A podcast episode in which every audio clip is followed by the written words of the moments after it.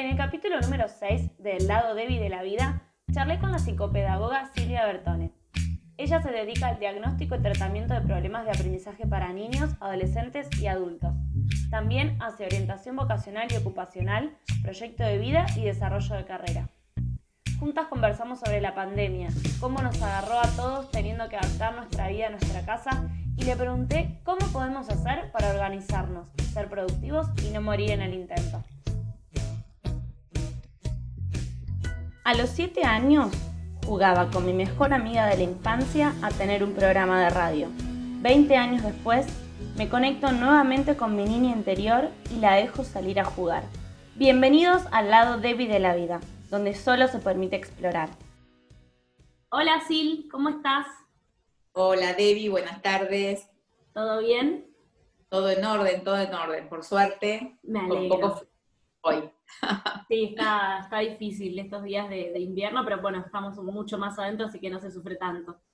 Sí, por ahí para estos días la cuarentena viene bien. Sí, tal cual. bueno, primero, gracias por, sumarte al lado de Evi, eh, por, acceder ¿Eh? a, este encuentro.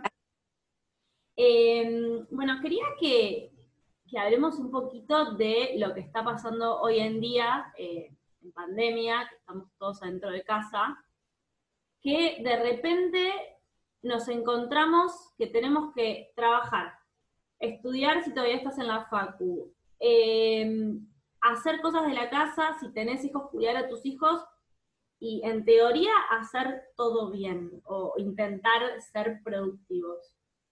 A eso que vos hacer gimnasia, relajarte, dormir bien, comer sano, etcétera, etcétera. Todo en cuatro paredes. Eh, exacto. Em, igual hay una diferencia entre, vamos a diferenciar lo que es con chicos y sin chicos, porque la diferencia es tremenda. Entonces, vamos a, a pensar primero como el adulto joven o la pareja joven, digamos, que quizás de golpe tenía una vida armada, trabajando y haciendo actividad en el gimnasio o al aire libre y de golpe queda todo en casa, ¿no?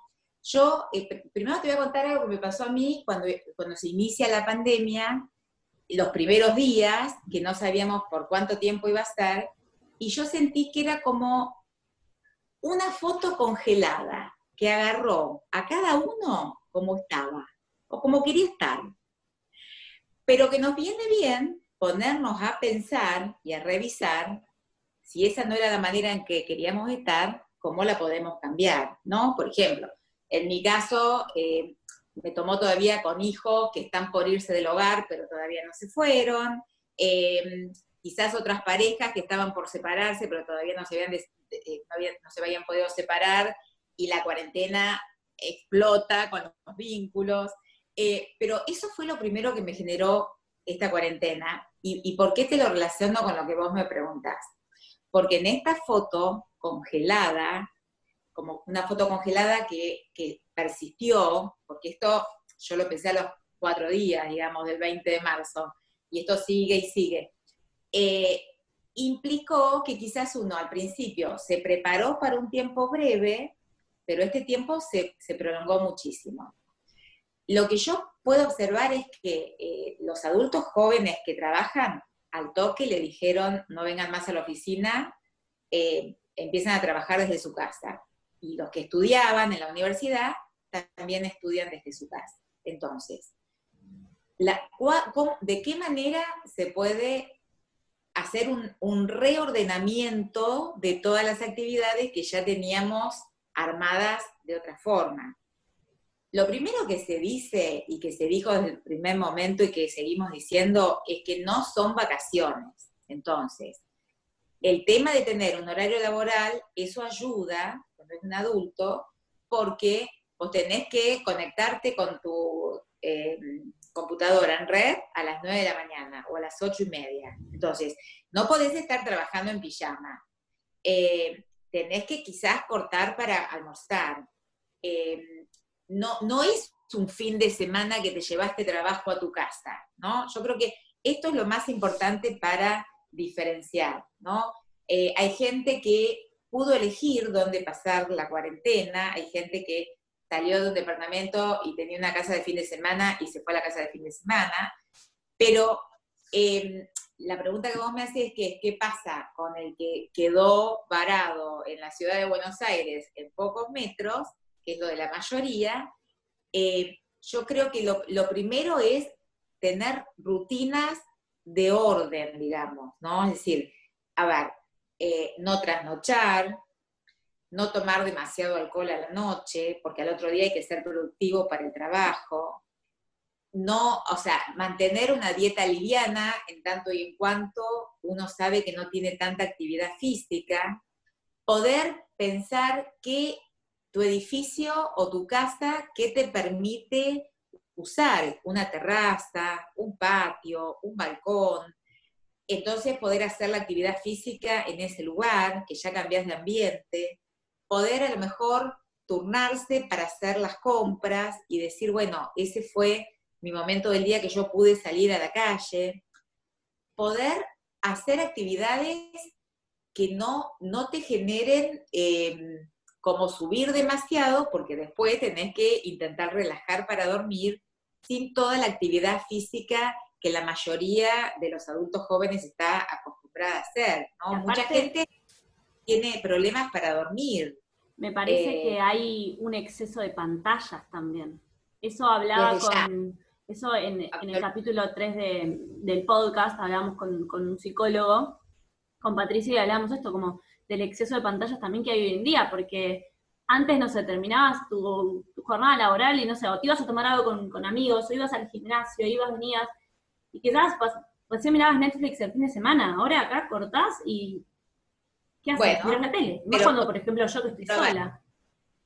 Terminás de, por ejemplo, ¿Cómo podría ser la vida de un adulto joven, por ejemplo, tuya, en tu casa? O sea, vos tenés que estar conectada en tiempo laboral con tu empresa, con tu, con tu trabajo, o, o, si es un terapeuta, con sus pacientes, o lo que fuere. Pero después, si vos a lo mejor vas a buscar algo de música, tratar de escuchar sin mirar, escuchar y concentrarte en un sonido, tratar de escuchar música que baje un poco, ¿no? Incluso para hacer gimnasia, a lo mejor eh, armarte como, un, como una progresión en la música como para subir el tono al principio, depende de la clase de gimnasia que hagas, y terminar bajando y relajando, por ejemplo.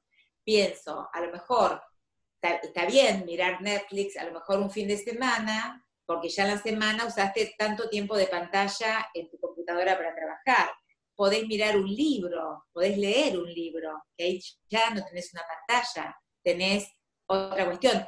No es bueno eh, mirar televisión para tratar de que te venga el sueño, porque está absolutamente comprobado que los estímulos, la sobreestimulación visual y auditiva que te da la Play, que te da la tele, o que te da la tele en todos los sentidos, la tele en cuanto a películas, en cuanto a Netflix, lo que fue, o, Internet, eh, no permite que el cerebro eh, ponga en funcionamiento el bajar la alarma, que es lo que se necesita para dormir. Es decir, hace muy poquito, otra de las cosas, y que quizás a los jóvenes también les pasó, es estar preocupados por esta situación inédita que pasa con la salud, porque aparecen todos los miedos juntos en esta situación. Miedos que en otro momento estaban más en el plano de, una fantasía o de a lo mejor en una ansiedad anticipatoria, ahora los tenemos como evidencia. El miedo a la enfermedad, el miedo a la pérdida del trabajo, en algunos casos, y el encierro, el miedo personal, digamos, de no, de no poder salir, ¿no? Entonces, em, yo hace poquito escuchaba em, a, a, un psicoanalista muy piola que decía, uno para dormir se tiene que distraer de la función de alerta.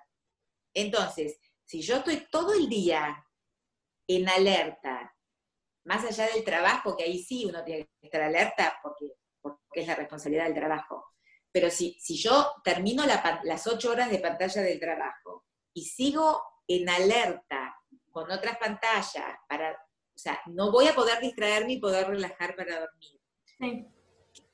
¿Qué es bueno para relajar? Bueno, a ver, eh, comida liviana, eh, cuáles son las recomendaciones que se dicen siempre. Comer temprano a la noche, no, no comer tarde e irte a dormir enseguida, porque hay un tema biológico con la digestión y con, con, el procesamiento de la comida. Em, por ahí el alcohol no en todos casos a las personas les hace bien, algunos eh, no es que te relaja para dormirte, quizás te genera lo contrario. Sí, viste que ah. decían, en un momento se hablaba como, bueno, la copita de vino de la noche. Yo cuando hago eso, a, la, noche estoy rara, no duermo bien. No te digo que, quizás tomé de más, una copa, media. Haz la copita de vino más temprano, no súper tarde. A lo mejor hacer una gimnasia de, de, de, mucha actividad en la mañana, levantarte un poquito antes y dejar para la noche algo de mayor relajación, tipo una, una autorrelajación, pones, buscas en cualquier lado, no tenés que comprar nada, no tenés que gastar en nada, tenés a tu alcance todas las ofertas para relajar que se te puedan ocurrir. Y, lo básico es concentrarte en tu respiración y tratar de estar en silencio, relajado, en una posición cómoda. Con eso ya lográs bajar un cambio. Es decir, a veces a eso le podés agregar un poco más, le podés agregar yoga, le podés agregar meditación, le podés agregar eh, eh, mindfulness, pero me refiero que no es necesario gastar comprando servicios, porque también es una, estamos todos en una situación compleja desde el punto de vista económico, ¿no? Sí. Eh, después, con respecto a lo que vos me, comentabas, de, la exposición a pantallas, hasta hay em, comentarios de oftalmólogos que dicen que va a haber más problemas oftalmológicos por tanta exposición actual de las, personas y los chicos frente a las pantallas, porque, porque el ojo funciona de otra forma. Entonces, poder parar en un ratito del día, cerrar los ojos, de paso aprovechás, te concentras en tu respiración, y relajas el cuerpo y quizás en silencio o quizás a lo mejor con una musiquita suave y sosteniendo a lo mejor, yo a veces en, eh, para trabajar la atención, a veces eh, sugiero un ejercicio que es, suponte, vos escuchás una música linda, ¿no? Tranquila, donde está cantada y donde hay una orquesta. Y a lo mejor vos podés trabajar e ir cambiando con tu, con tu escucha focalizar por momentos la voz del cantante y por momentos el sonido de la orquesta. Entonces, eso implica trabajar la atención un montón, ¿no? Por ejemplo, o bueno, si estás, si podés contar en el edificio de tu casa con una terraza, bueno, por ahí ir a la terraza y escuchar algún ruido poco común que surja. Ahora hay más silencio en la calle, entonces uno puede escuchar en un piso 10 ruidos diferentes o mirar el cielo abierto en un piso 10 en donde te toque tu terraza eh, y focalizar la mirada en, una, en un objeto distante, eso también hace trabajar la atención. trabajar con la figura a fondo, ¿no? Y esto que, que vos estás diciendo me, encanta. Eh, se me ocurre esto. Está bueno irme echando como estos mini ejercicios en medio de la jornada laboral, porque a mí me pasa que... Depende cómo sea tu estilo laboral. Si, es si sos una persona que se distrae fácilmente, yo no puedo fomentarte tu dispersión. Entonces, si, si, si sos una persona que te distrae fácilmente y que por la cuestión de la cuarentena estás más ansiosa, yo tengo que lograr que vos te concentres, no que te relajes. ¿Y pero qué es mejor? ¿Concentraciones cortas e intensas o concentraciones que sean más, em, no sé, eh, más largas en el tiempo. Porque a mí me pasa exactamente eso que vos decís. Yo tengo muy mala concentración, me cuesta mucho eh, meterme en algo y realmente estoy en eso porque o miro el celular o voy, vengo, me sirvo un vaso de agua. Entonces, bueno, conviene. Entonces, ahí hay que hacer un trabajo de, de conducta, digamos, ¿no? A ver, a veces vos tenés un, depende del trabajo que cada uno tenga, porque a veces el trabajo hace que vos no puedas levantarte cada media hora e ir a tomar un vaso de agua, porque estás, eh, depende cómo sea tu trabajo, ¿está bien? Es decir, yo siempre digo que em, está bueno sin una casa. Vos te podés, si vas a saber que por bastante tiempo vas a tener que trabajar en tu casa, está bueno organizarte un espacio de trabajo, que quizás no lo tenías, pero te lo reacomodás con lo que tenés. ¿Está bien? ¿Qué implica un espacio de trabajo? saber que eso va a ser para trabajar. Y entonces cuando terminas de trabajar, te vas a otro rincón de tu casa, donde te lo propiciaste para mirar la tele o escuchar música, ¿sí? Y, por ejemplo, podés hacer la actividad física, si te lo permite, en la terraza de tu edificio, por ejemplo, o en el balcón, ¿no? Pero digamos, yo no te diría, estás trabajando y levantate cada cinco minutos y anda al balcón, porque eso es contraproducente con la concentración. Por otro lado, esto es algo que mucha gente lo debe haber sentido, no sé si todo el mundo lo sabe, a mí me pasó personalmente que yo trabajo de manera presencial en un consultorio y de golpe tuve que pasar a trabajar de manera online con mis pacientes.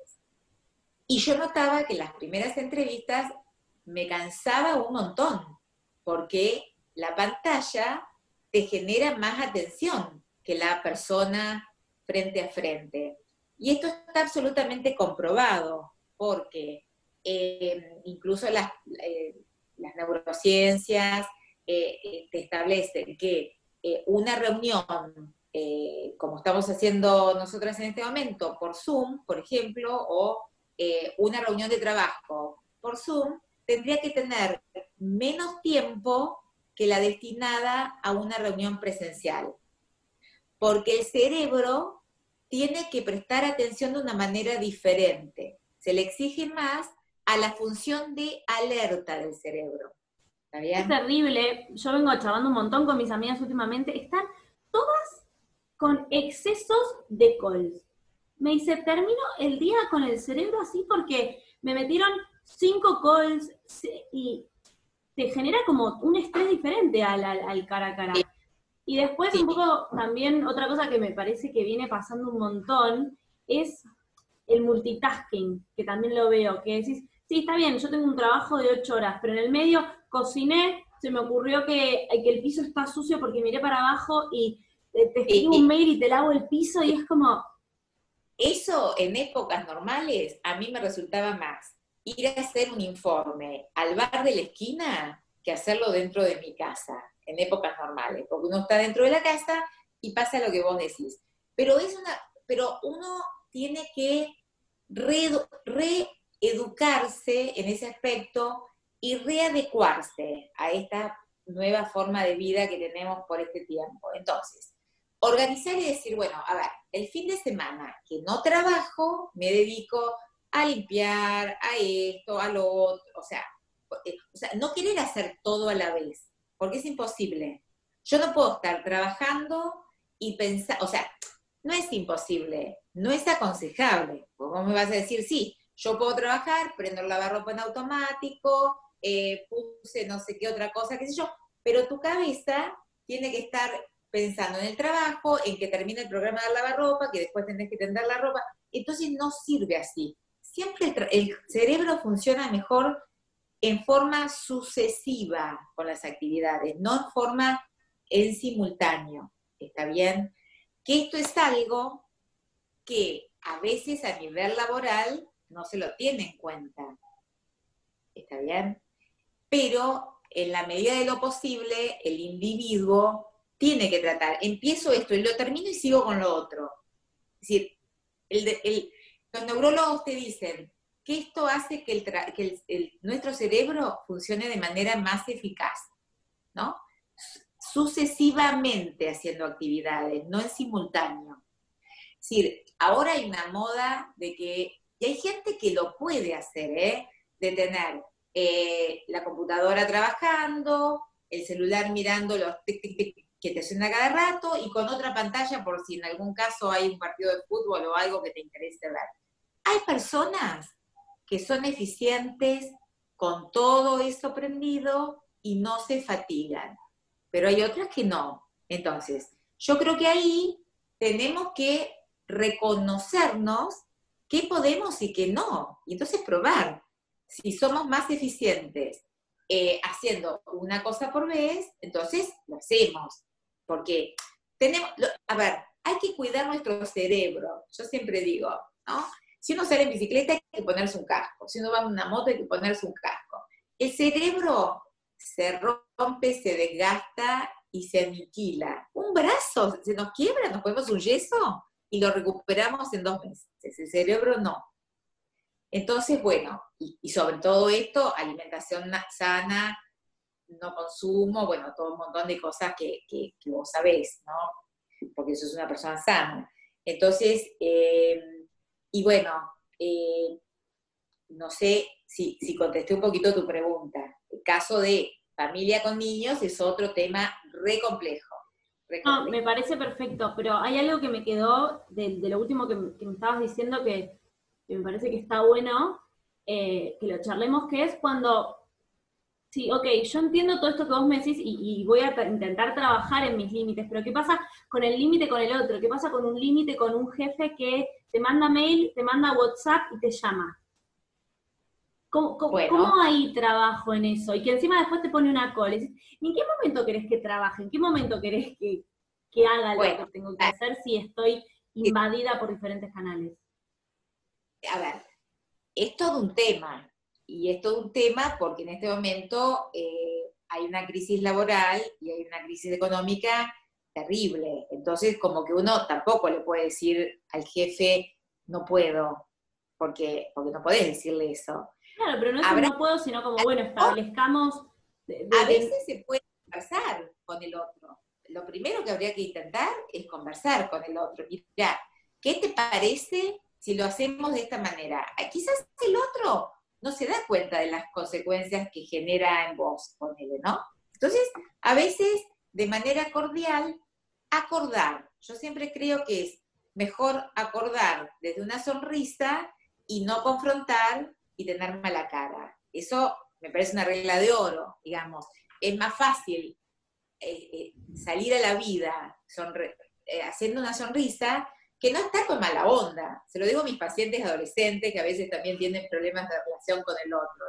a ver, siempre es más fácil un montón de cosas. Eh, pero hasta, y para el organismo es, le genera mayor bienestar estar eh, en una, en una eh, sensación cordial con el otro y no confrontando. Entonces, yo creo que lo primero sería hablarlo con un jefe, ¿no? Decir, mira, a ver, ¿qué te parece? Y quizás a veces al jefe hay que presentarle un problema y una solución, porque por ahí el jefe no está para pensar la solución que vos necesitas. Pero si vos te podés conocer más a vos misma, decirle, mira, ¿qué te parece si hacemos así? Y le pasás una propuesta, ¿no? Es decir, que implique no quejarse, no dejar de trabajar, pero de alguna manera tratando de preservarte y de ser eficiente en el trabajo, ¿no? Perfecto. Y esto todavía no lo hablamos y no sé, digamos, al público que me escucha si hay muchos que tienen hijos, pero está bueno eso que hablemos un poquito de, bueno, a todo esto le sumamos tener niños en casa. Sí, complicado, complicado y eh, depende de la edad de los niños también, ¿no? Pero bueno. Sí, por ejemplo, hay niños en edad escolar que puede ser son padres jóvenes que de repente tienen un nene de 5 pero de la edad escolar, yo, yo soy terapeuta de niños y en ese momento entro a una casa y entonces veo a una mamá que está trabajando con lo suyo, al papá que está trabajando, primero, contar con todos los dispositivos informáticos que son necesarios para que todos puedan estar conectados. Decir, empecemos por ahí, que no siempre se logra. Entonces, eh, Después vos decís niños en edad escolar, pero vos podés tener uno de preescolar, del último año de jardín de infantes, uno de tercer grado y uno de secundaria, que son necesidades y horarios, muchas veces en simultáneo, pero son necesidades totalmente distintas. A ver, yo lo que siempre recomiendo es esto, es decir, eh, no estar tomando una clase ni trabajando en pijama, por favor. No, a los chicos también tienen que tener una rutina, tienen que tener un horario. Quizás algunas escuelas eh, arrancan un poquito más tarde, arrancan a las 9, hay otras que no, que siguen con el horario de las 8 menos cuarto, hay secundarios por acá que están con las 8 menos cuarto, pero por ejemplo, el chico tiene que mantener la misma rutina como si fuera el colegio de lunes a viernes. Levantarse, desayunar y estar predispuesto a recibir ese conocimiento, ese, ese intercambio en cuanto al aprendizaje que va a tener ese día. Al principio los papás tuvieron, además de tener que trabajar ellos, tuvieron que enseñar a los chicos a mirar una computadora, a mirar la plataforma de clases, a hacer una, a veces hay que ayudar a los chicos a hacer una tarea y a contestar, ¿sí? A veces a los chicos está bueno armarles rincones de estudio. Por ejemplo, en una mesa grande, em, vos podés usar esos tableros de juegos, ¿viste esos tableros de ponerle de, jueguitos infantiles de la OCA? Y entonces te armás como una, un box para, con la computadora. Entonces, eso para un grande también puede servir. Eso ayuda muchísimo a mantener la atención, a, delimitar un espacio, ¿no? vos decís, entonces, no tenés todo abierto que vos ves en la biblioteca con tierra, la pelucita del mueble. Sí, yo te encontré una pared blanca, que ahora le quería poner un cuadrito como para... Agua. No tengo juegos a mano acá, pero puede ser, suponete, armar algo por el estilo, digamos, ¿no? Como que te armas así, con dos libros abiertos, ¿no? Y así de ese lado. No comprando nada, con todo lo que hay en una casa que hay de todo. Entonces te armas un, te armas un box para una pantalla por ejemplo, contra una pared, si te dispersas, lo ideal es estar contra una pared, no con, frente a la habitación, y con algo que te sirva de lateral para armarte un box. Y, y, está bueno que estén padres e hijos estudiando trabajando en el mismo lugar, o que, por ejemplo, si yo estoy en un rincón, que mi hijo esté en otro. Si es posible y si el espacio lo da, yo creo que cada uno puede mantener su, su espacio, sí sí, sí, me parece mejor, ¿no? Eh, a veces hay eh, lugares cómodos donde cada uno tiene su cuarto y bueno, a lo mejor los papás están en el living con su trabajo y los chicos mantienen el espacio de su cuarto para hacer las tareas. Y a veces cambian, ¿no? Pero bueno, depende de muchas eh, vicisitudes, porque a veces no se cuenta con un espacio para, para todos. A veces hay espacios chicos y, por ejemplo, hay solamente uno de los papás sale a trabajar, entonces queda solo una mamá con niños en la casa, que eso implica otras cuestiones, pero digamos, la rutina para los chicos es fundamental y la rutina que también implica no pasarse a la cama de los padres, si ya lo habían logrado. Em, si bien hay, está, está comprobado que hay regresiones y hay chicos más desatentos y más ansiosos por el tema de la cuarentena, Em, que es otro tema este, em, es decir, qué le está pasando a los chicos en cuarentena, ese es otro tema, ¿no? Y además de tener la escolaridad en casa es, un tema en sí mismo. Pero em, yo creo que eh, eh, muchas veces, eh, si los chicos pertenecían a algún club, el club les manda por Zoom actividad deportiva, que hacen preparación física después de las 6 de la tarde, entonces eso está bueno. A veces los chicos que se organizan bien con la tarea eh, empezaron a cocinar o empiezan a hacer cuestiones prácticas o a pintar. yo creo que hay que poner mucho en juego la creatividad, ¿no? Em, volver, muchos papás eh, eh, tienen edades por la cual su infancia no era tan informatizada como era ahora. Entonces, pueden recrear eh, cosas de la infancia y transmitirle a los chicos actualmente, ¿no?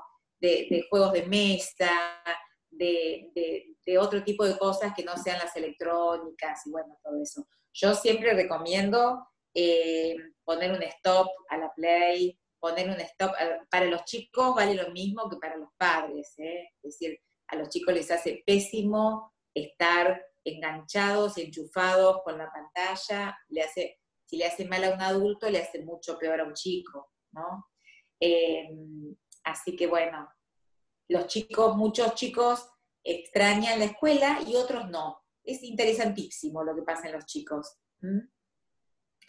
Este, es, muy interesante. Los, que tenían problemas de relación con otros no quieren volver a la escuela, obviamente. Y los que son muy sociables quieren volver a la escuela.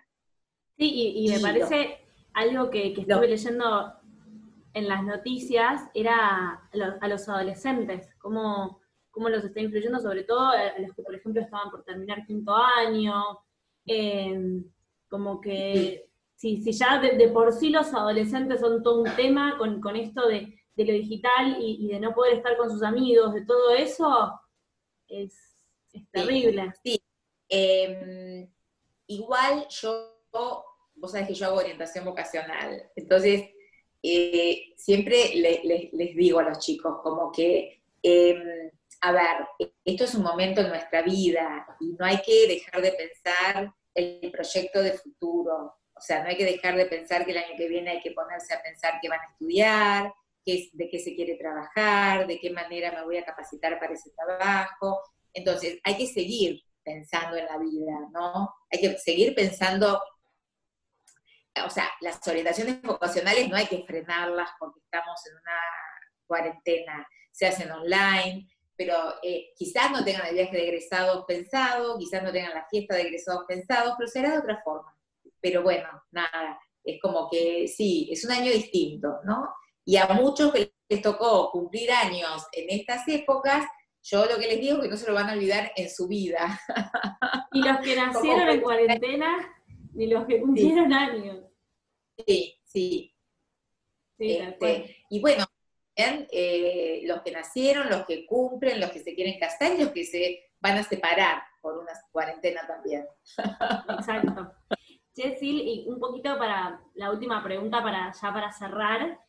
Eh, tres, recomendaciones que vos nos podrías dejar a los jóvenes, más que nada, que quizás estamos como en, mi, situación de, bueno, estoy en casa solo o en pareja laburando, ¿qué puedo hacer para, para estar más, más enfocado y, hacerlo lo, lo, mejor que se pueda en este tiempo y no sentir que termino el día muchísimo más agotado, cansado y ansioso y con todo lo psicológico que trae detrás? Bueno, mantener la rutina del horario que te, exige el trabajo, ¿no? Mantener una buena alimentación, eh, la rutina, cortar para almorzar eh, y después del trabajo tratar de hacer alguna actividad física, durante el trabajo eh, tratar de eliminar los dispersores, ¿sí? sean otros dispositivos, ambientes dispersores, ruidos dispersores de una casa, ¿no? Buscar em, condiciones em, de mayor silencio para poder concentrarte en una casa. Eh, esto que yo le decía, bueno, si te abruman desde el trabajo, bueno, de qué manera poder ordenarte con tu jefe consensuadamente y si no, ordenarte vos internamente.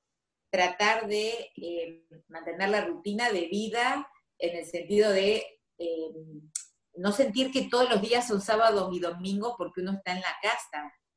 O al revés, porque también pasa que hay muchos jefes o muchas personas que dicen, bueno, si estás en tu casa es como que estás trabajando 24-7. No. No, claro, sí. Bueno, vos sabrás que de hecho eh, ya se está pensando en una legislación para el trabajo en la casa, ¿no? Sí. Es decir, creo que se está pensando en una legislación. Yo creo que hay cosas que llegaron para quedarse.